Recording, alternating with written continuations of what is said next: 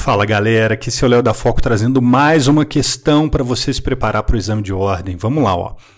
O poder de polícia, conferindo a possibilidade de o Estado limitar o exercício da liberdade ou das faculdades de proprietário em prol do interesse público, a.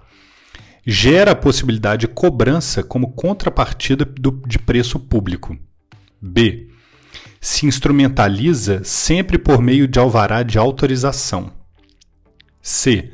Afasta razoabilidade para atingir os seus objetivos maiores em prol, em prol da predominância do interesse público. Deve ser exercido nos limites da lei, gerando a possibilidade de cobrança de taxas. Alternativa A, incorreta, pois, segundo o artigo 145, inciso 2 da Constituição Federal, o exercício do poder de polícia dá ensejo a cobrança de taxa e não de preço público. B.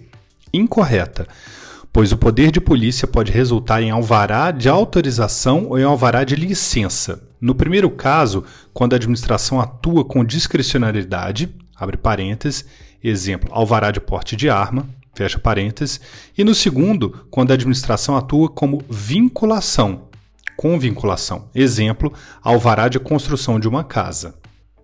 Alternativa C, incorreta, pois a razoabilidade é princípio da administração pública, segundo o artigo 2 caput da Lei 9784 de 1999. E como tal não pode ser afastada.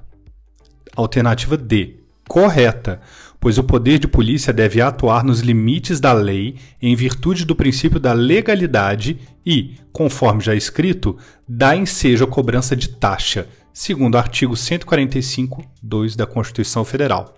Bacaninha, né? Bons estudos!